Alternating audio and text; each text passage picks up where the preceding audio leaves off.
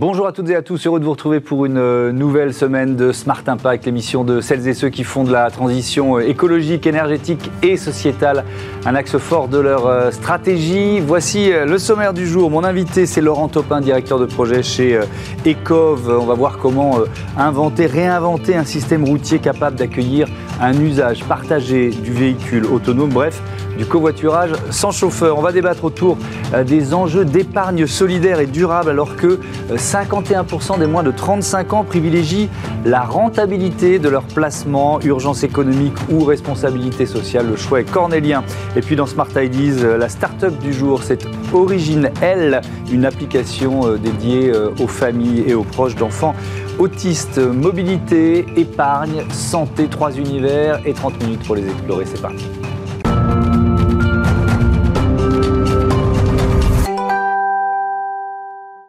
Bonjour Laurent Topin, heureux de vous accueillir. Vous êtes donc euh, directeur de projet chez Ecov que vous venez de, rejoindre après 20 euh, ans de carrière chez, Renault. On va évidemment parler euh, véhicule autonome, ce, projet pour lequel vous avez rejoint Ecov, mais peut-être faut présenter l'entreprise en, en, quelques mots. En quelques mots, Ecov c'est une jeune pousse créée en 2014 qui développe et met à disposition des collectivités des lignes de covoiturage c'est-à-dire une façon différente d'approcher le, covoiturage, au lieu de juste mettre en relation un conducteur et un passager avec mmh. un logiciel informatique.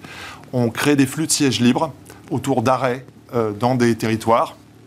un peu comme des arrêts de bus, quoi. Des arrêts de bus, absolument. Et une fois que on a la certitude qu'il y, a un flux de sièges libres suffisant, bah, finalement, un passager, il peut euh, monter dans ce flux de sièges libres sans avoir à planifier à l'avance. Et ça, ça fait toute la différence. Euh, ça permet au covoiturage de, de, devenir une réalité au quotidien dans, les, dans, dans, les déplacements domicile-travail. Et dans des zones de population moins dense, zones rurales ou périurbaines. périurbaines Voilà. Et, et, donc, ça, ça complète l'approche traditionnelle du covoiturage qui marche mieux sur la longue distance. Quelques chiffres, 36 lignes de covoiturage, euh, euh, plus de 15 000 inscrits sur les, différents services, 80% des trajets effectués par d'anciens autosolistes, euh, 1500 euros économisés en moyenne par un usager régulier sur un an. Et puis ça, c'est important aussi, 5 minutes d'attente en arrêt aux heures de pointe. Donc ça, c'est vraiment la démonstration du, euh, fonctionnement les clients d'ECOV sont les collectivités locales? Oui, alors ECOV intervient, euh, euh, les clients d'ECOV sont avant tout des collectivités, et ensuite ECOV a des usagers, mais c'est beaucoup plus le modèle d'affaires euh, d'un groupe de transport comme la RATP ou Keolis. ensuite, ECOV intervient soit en marque propre, soit en marque blanche, mhm. soit même en, prestataire d'entreprises de, de, mobilité. Est-ce que vous diriez, on va rentrer vraiment dans le détail de ce que, de ce que vous, vous allez faire chez mais que vous poursuivez la mission que, qui était la vôtre chez Renault, c'est-à-dire développer la voiture autonome Absolument, et c'est la raison pour laquelle euh, j'ai rejoint ECOV. Mmh. Euh, avant, ma mission dans la vie, c'était de, faire advenir euh, cet objet merveilleux qu'est le véhicule autonome. Mais très vite, je me suis rendu compte que finalement, il répondait à, peu ou pas de véritables questions du moment. Mmh. S'il y a une question qui est importante et urgente, c'est bien celle du, changement climatique. Il faut qu'on euh, décarbone les transports. En tout cas, c'est ce que la France a, décidé de faire. Euh, si on veut le faire d'ici 30 ans, il faut réduire de 8% par an euh, le CO2. Et le, véhicule autonome, il arrivera trop tard pour ça. En gros, ça va prendre encore du temps. Mmh. Euh, une, autre, une autre grande question, à mon sens, c'est qu'on manque de place dans les villes, on manque d'espace public pour faire des nouvelles voies de communication. Il c'est pour ça qu'on creuse euh, sous, sous terre pour faire des trains. Mmh. Et euh, finalement, le véhicule autonome, euh, il répond pas vraiment à cette question-là. Parce que c'est quoi la différence entre un bouchon de véhicule normal hmm. et, euh, et, un, un, bouchon, de, véhicule, autonome. Donc il faut le remplir, ce véhicule autonome. L'idée, c'est de, de, le transformer en transport collectif. Exactement. Donc il y a, y a un consortium de professionnels de la mobilité qui s'est euh, qui s'est créé, c'est ça. Euh, l'idée, c'est quoi? C'est d'inventer, euh, parce que c'est pas seulement le, le, véhicule lui-même, c'est l'infrastructure qui va l'accueillir, c'est ça? Absolument. Donc l'idée d'abord, c'est de repartir du, du problème et, mmh. pas de la solution, mmh. hein, censé être le véhicule.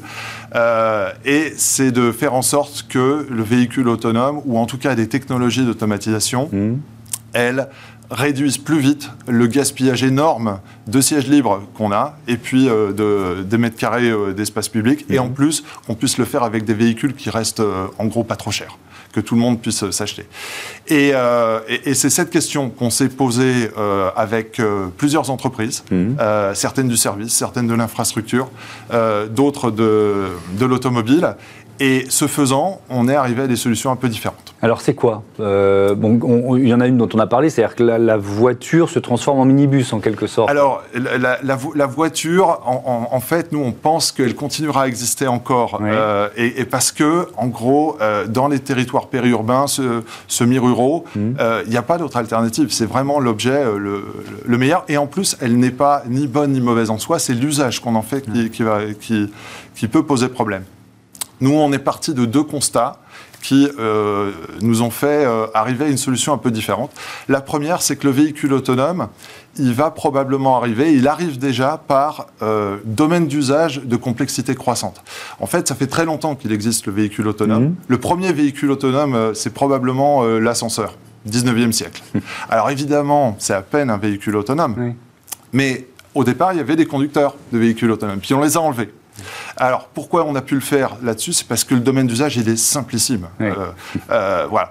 Mais Qu'est-ce que c'est qu'un domaine d'usage compliqué? C'est un domaine d'usage où il y a beaucoup de, piétons vulnérables autour. Mhm. C'est pour ça qu'on sait faire des véhicules autonomes sur Mars, parce que la probabilité de renverser un martien est faible. Donc là, ça veut dire quoi? Ça veut dire qu'il faut créer un espace dédié pour les véhicules autonomes Exactement. Donc l'idée, c'était de dire, euh, est-ce qu'il n'y a pas des endroits qui sont plus simples que le cas général mhm. euh, et dans lequel ils pourraient rendre des services. Et la, deuxième constat, bah, c'est que oui, euh, là où ils pourraient vraiment rendre des, des, services, c'est notamment sur les voies périurbaines, congestionnées tous les matins, tous les soirs euh, autour des grandes villes ou dans les, dans les territoires semi-ruraux, où, où là, finalement, si on équipait les voies de petits équipements qui permettent de guider les véhicules au lieu de multiplier dans les véhicules tous les équipements nécessaires, les mmh. capteurs, les calculateurs, qui vont faire en plus des véhicules chers, euh, fragiles. Euh, voilà. Et, là, on pourrait faire finalement des trains routiers. Ah oui, donc vous inversez la logique, c'est-à-dire plutôt que ce soit le véhicule qui soit un, truffé de technologie, c'est la route qui va, qui va les guider. Exactement. Mais est-ce qu'on a la place? Vous voyez ce que je veux dire? Alors moi, je, bon, je, prends le périphérique parisien, euh, ça a déjà été évoqué, on peut euh, sur, euh, prendre une des, une des voies de circulation et la réserver. Mais quand, quand c'est une nationale avec deux voies, qu'est-ce qu'on fait? Alors, la, la, chance qu'on a, c'est que la route aujourd'hui, euh, quand elle est congestionnée, on a l'impression qu'elle est pleine et en mmh. fait elle est vide. Pourquoi? Parce qu'en fait, euh, une voiture prend énormément d'espace, elle a besoin d'interdistance important. Mmh. Et puis en plus, chaque voiture aujourd'hui emmène une personne. Donc c'est un gaspillage d'espace euh, colossal. Mmh. Avec cette technologie qu'on appelle le véhicule hétéronome, c'est un véhicule qui fonctionne avec son environnement, finalement on a une utilisation de l'espace tellement plus efficace que finalement, non seulement on a la place, mais on en libère. Et on pourrait euh, récupérer euh, de l'espace public aujourd'hui euh, gaspillé pour, pour des mobilités routières inefficaces à ça. D'accord, donc c'est vraiment réservé à une voie de circulation, je rappelle le, principe, c'est vraiment intéressant. Après, il y a la question de, des freins euh, c'est le cas de le dire quand on parle de, mobilité. Euh, jusqu'à présent, le frein principal, il n'est pas technologique, si j'ai bien compris. Il est plus psychologique ou, euh, ou réglementaire, les assurances, etc., etc. Le frein psychologique, comment vous le levez, d'après vous? Alors, le, frein psychologique, c'est le plus compliqué. Parce que, comme vous le dites très bien, le, la, technologie, elle est, elle est ambitieuse, mmh. mais on a ce qu'il faut ce, qui, ce sur quoi on peut buter aujourd'hui, c'est euh, la psychologie, on appelle ça nous les modèles mentaux, c'est-à-dire la représentation que les différents acteurs hmm. se font de la problématique. Et là, on se rend compte qu'on est très vite dans des silos. Euh, dans des jeux d'industrie qui se sont vraiment organisés pour avoir le moins d'interactions possible avec euh, les voisins. Par exemple, euh, l'industrie de l'infrastructure routière, mmh. l'industrie de l'automobile, que je connais très bien. En gros, ils ont une, une surface d'interface extrêmement faible, mais c'est vrai dans l'industrie, c'est vrai aussi dans la tech. Euh, c'est, on, voit également l'équivalent dans la puissance publique. Mmh. Donc, c'est finalement cette idée le plus dur, c'est d'arriver à, traverser les cloisons, à, tisser des passerelles entre des mondes qui aujourd'hui se parlent peu. Et alors là, je vous écoute, c'est passionnant hein, depuis une dizaine de minutes. Euh, ça peut sembler utopique, sauf que là, c'est une entreprise, c'est un consortium, donc on n'est on est, on est pas dans un, on, est dans un projet économique. Absolument, c'est une idée euh, que, sur laquelle nous travaillons depuis trois ans maintenant, mhm. sur lequel euh, nous avons un modèle économique, nous savons qu'il gagne de l'argent, nous savons qu'il est progressif, on peut commencer bien avant le véhicule autonome à structurer euh, l'infrastructure routière euh, avec des véhicules qui communiquent mieux, qui coopèrent mieux, mhm. pour euh, avoir les bénéfices du véhicule autonome avant qu'il arrive, en tout cas avant qu'il fonctionne partout et euh, que ça, c'est très pragmatique. Ça, pourrait arriver dans les trois ans qui viennent. Euh, dernière question, réponse rapide. Euh, il y a déjà des collectivités locales qui, qui sont derrière vous, qui sont, parce que ça suppose de changer les infrastructures, donc ça oui, commence. Oui, tout à fait. Le projet, évidemment, nécessite de collaborer, de coopérer avec des, des collectivités locales. nous sommes en contact avec certaines, en région parisienne, dans l'Est, mm. et, aujourd'hui, les signaux sont très encourageants. On a beaucoup de... Eh bien, super. C'était passionnant, et je, je, vous invite déjà, on, on fera un débat avec un représentant de collectivité locale pour rentrer dans le détail de la, de la mise en œuvre. Merci beaucoup Laurent Topin, à bientôt sur, sur Bismart. On passe à notre débat tout de suite, on parle euh, d'épargne responsable.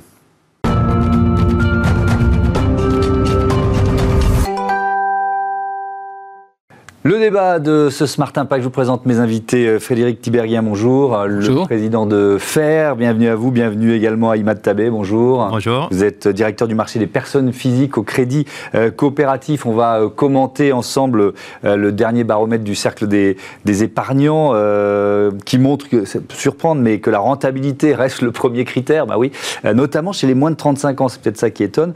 Mais d'abord, allez, une question de présentation. FAIR, en quelques mots, Frédéric Tiberien. Alors, faire euh, résulte de la fusion qui a eu lieu l'année dernière entre Finansol, l'association bien connue euh, qui a créé l'épargne solidaire en France, et puis de l'Impact Investment Lab qui s'intéresse depuis toujours euh, à l'investissement à impact social. Donc nous regroupons tous les grands acteurs de la finance solidaire et de la finance à impact social. Mmh. Et nous pouvons dire que nous sommes sur un segment de la finance qui se développe depuis une vingtaine d'années à un rythme stupéfiant, qui est en moyenne de 15 à 20% par an, c'est-à-dire 10 fois plus vite que le PIB, ce qui veut dire que ça correspond correspond à une attente de plus en plus forte des épargnants. Et c'est le paradoxe par rapport à ce que je disais en ouverture. Voilà, mais on va, on, va, s'en expliquer. On, va détailler ce paradoxe. Il m'a le, le crédit coopératif fait partie des adhérents de, euh, de FAIR. C'est quoi? C'est une banque engagée, notamment sur ces questions? Absolument. Euh, le crédit coopératif euh, est une banque nationale, mmh. alors qui est spécialisée dans le financement de l'économie sociale et solidaire.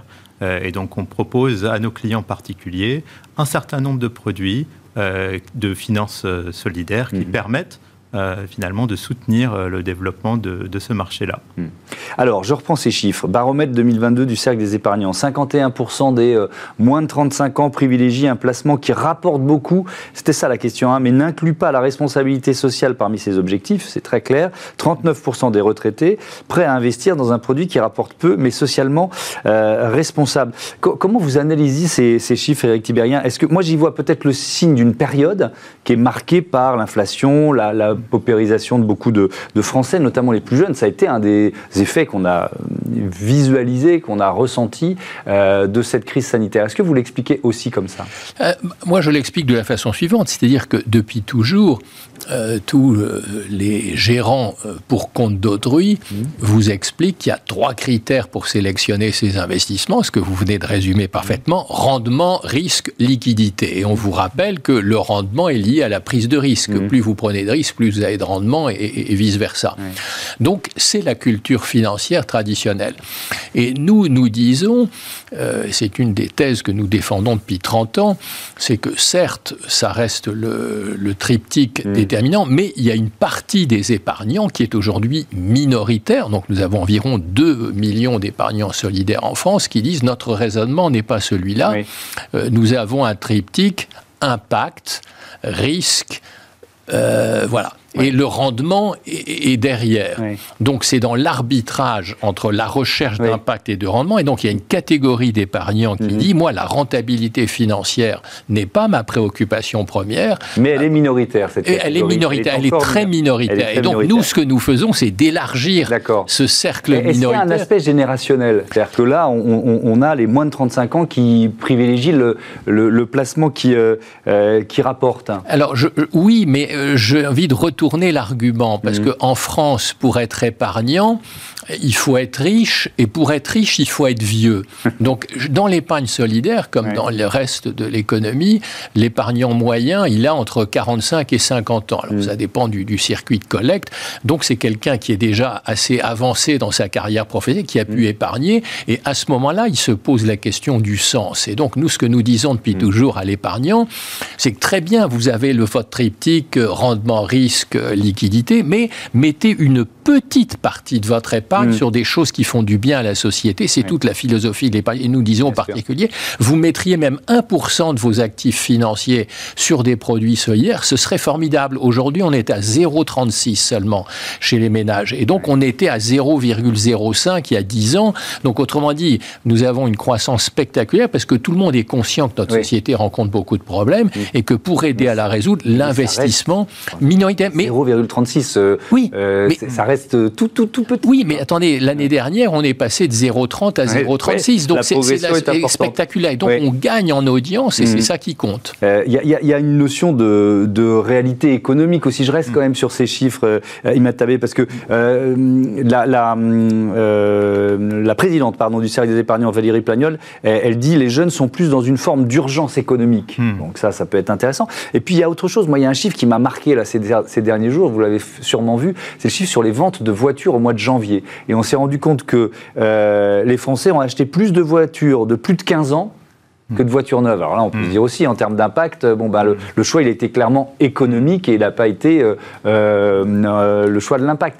Donc il y a cette réalité à laquelle on doit faire face aujourd'hui. Donc ça, c'est un argument qu'il est difficile de contrer pour vous, souvent? Alors non. Euh, ça va peut-être vous surprendre, mais, oui. non. Euh, il y a un présupposé là, euh, depuis le début des échanges, de dire qu'à partir du moment où on part sur du solidaire ou du socialement responsable, mmh. eh bien forcément, on va être sur du rendement moindre. Mmh. Eh bien non.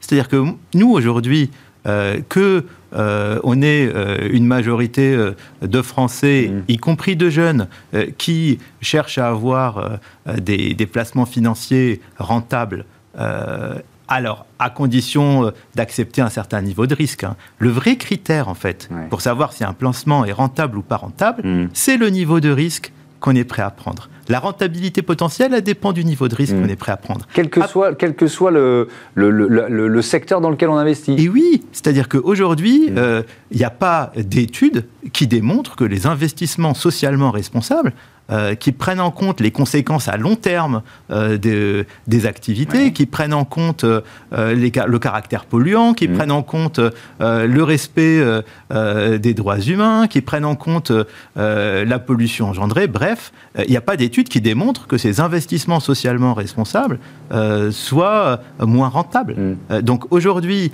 opposer euh, rentabilité mhm. euh, et euh, finalement vouloir investir dans des produits qui, financiers qui respectent nos convictions, mhm. nos valeurs, ce n'est pas antinomique. Mais alors comment vous expliquez, même si les chiffres, vous nous l'avez dit, sont en forte mhm. progression, qu'on soit encore à un niveau d'épargne solidaire ou responsable aussi faible?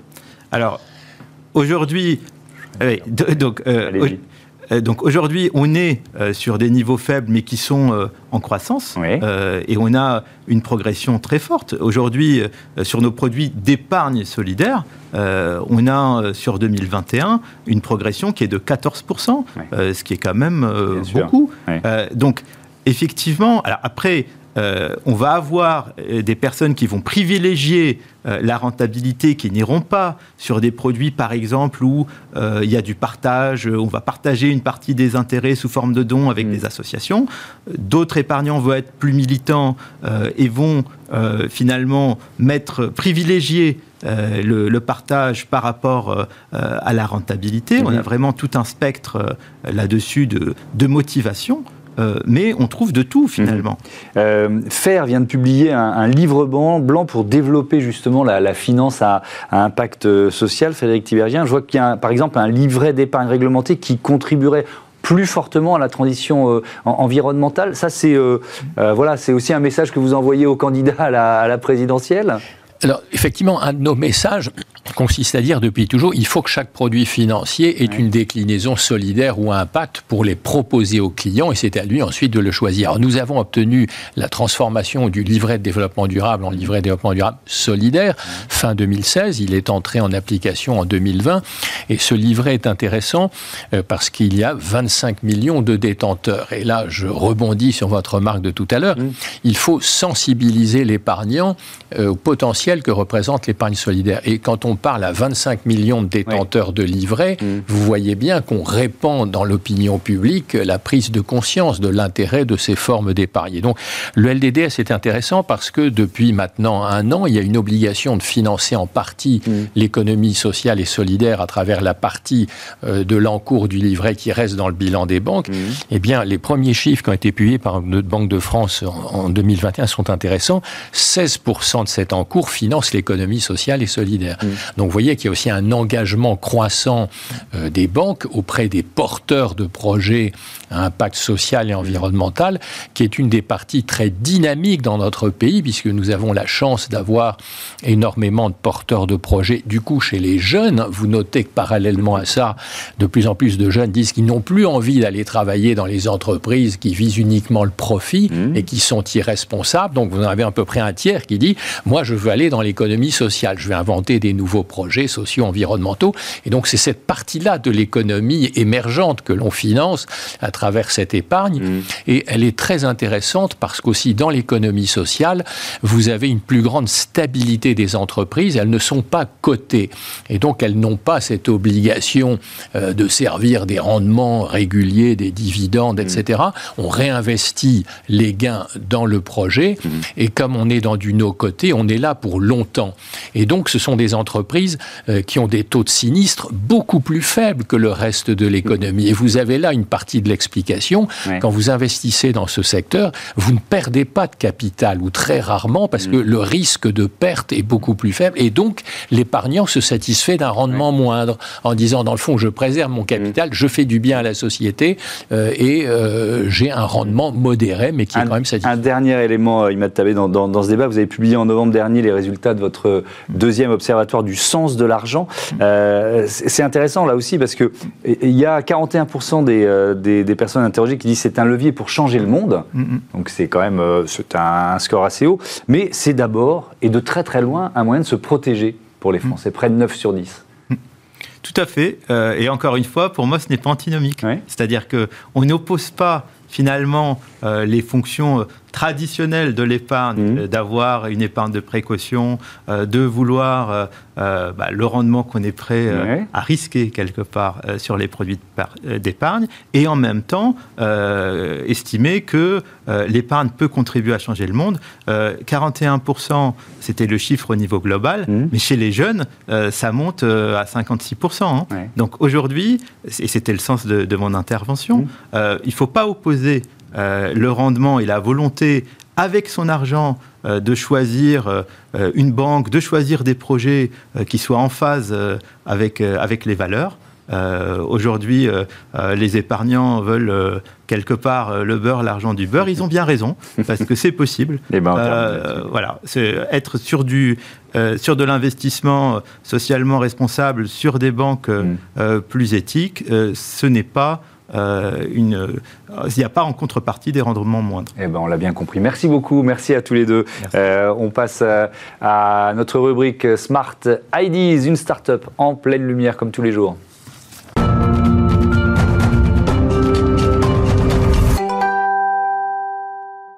Et pour ce Smart IDs, j'accueille Marie Isambert. Bonjour. Bonjour. Bienvenue, vous êtes la cofondatrice d'Origine L. Pourquoi ce nom? Tiens, on va commencer par là. Alors, on est une société de services dédiée à l'autisme et c'était important pour nous de, trouver un nom qui n'aggrave pas un peu la situation ou qui ne rajoute pas de lourdeur euh, au handicap que vivent déjà les parents au quotidien. Et du coup, voilà, euh, après un brainstorming euh, de longues heures passées, on est tombés tous d'accord sur Originel, cette notion de liberté, d'envol et puis, et puis voilà, de, légèreté, tout simplement. de légèreté. vous l'avez créé quand, avec qui, et puis surtout pourquoi Pourquoi vous avez lancé Originel? Alors on l'a créé en février 2020. Aujourd'hui, on est une équipe de quatre associés, dont deux surtout aux manettes.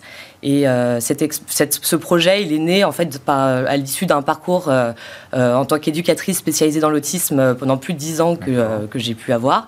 Donc j'ai exercé au sein d'institutions, au sein du milieu associatif et puis également au quotidien. Donc au sein des, des, familles. Mhm. Et, et, voilà, j'ai pu dresser un bilan qui était quand même très lourd, qui est connu, qui est connu maintenant. le manque de place dans les institutions, mhm. le manque de, de, prise en charge de qualité. Et, euh, et, à force de, de chercher euh, les solutions euh, à droite à gauche et de réaliser qu'il n'y en avait pas forcément qui Vous avez dit on va les créer quoi On va les créer. J'ai décidé de, de, me lancer dans cette aventure. Alors c'est quoi? C'est une appli, c'est ça, une application? Alors pas seulement. On, a, on propose des services mmh. qui, qui, vont répondre aux enjeux que rencontrent et les familles et les professionnels de la prise en charge. Mmh. Et on a effectivement développé notre application web et mobile qui elle va, va faciliter en fait la prise en charge en libéral. Donc en centralisant tous les documents relatifs à la prise en charge des, enfants qui ont un, handicap, donc l'autisme, mmh. et de faciliter le lien de coordination de l'équipe pluridisciplinaire qui va être mis en place autour de l'enfant. Donc c'est vraiment un, un, outil euh, à destination des proches, à destination des, euh, des, parents pour leur faciliter la vie en quelque Exactement. sorte. Exactement. C'est on appelle ça, nous on aime bien l'appeler euh, l'assistant un peu du quotidien, mmh. pour, pour toujours dans cette notion de légèreté et de soulager un peu ce quotidien qui est très, qui est très lourd pour les familles. donc notamment en proposant des agendas connectés, des, de, de, pouvoir comptabiliser les heures de chaque intervenant, de pouvoir dialoguer entre tous les membres de l'équipe. Mmh. et voilà, donc il y a tout un tas de fonctionnalités. Oui, donc ça c'est vraiment l'appli. Puis à côté de ça, vous organisez euh, des ateliers, euh, des séances de sensibilisation, c'est ça? Il y a aussi tout ce volet-là? Là, c'est voilà, notre application, euh, c'est, un produit, c'est, mmh. un assistant, et puis nos, nos, nos services proposent, eux, voilà, de, répondre à, un besoin des parents de trouver leur équipe. Donc là, ça va être de la mise en relation. On a mhm. également euh, des ateliers de sensibilisation qu'on propose dans le milieu scolaire et périscolaire pour sensibiliser au handicap et faciliter l'inclusion. Mhm. Et puis des ateliers de formation qui vont permettre de monter en compétences euh, voilà, pour tous les professionnels et les mhm. aidants.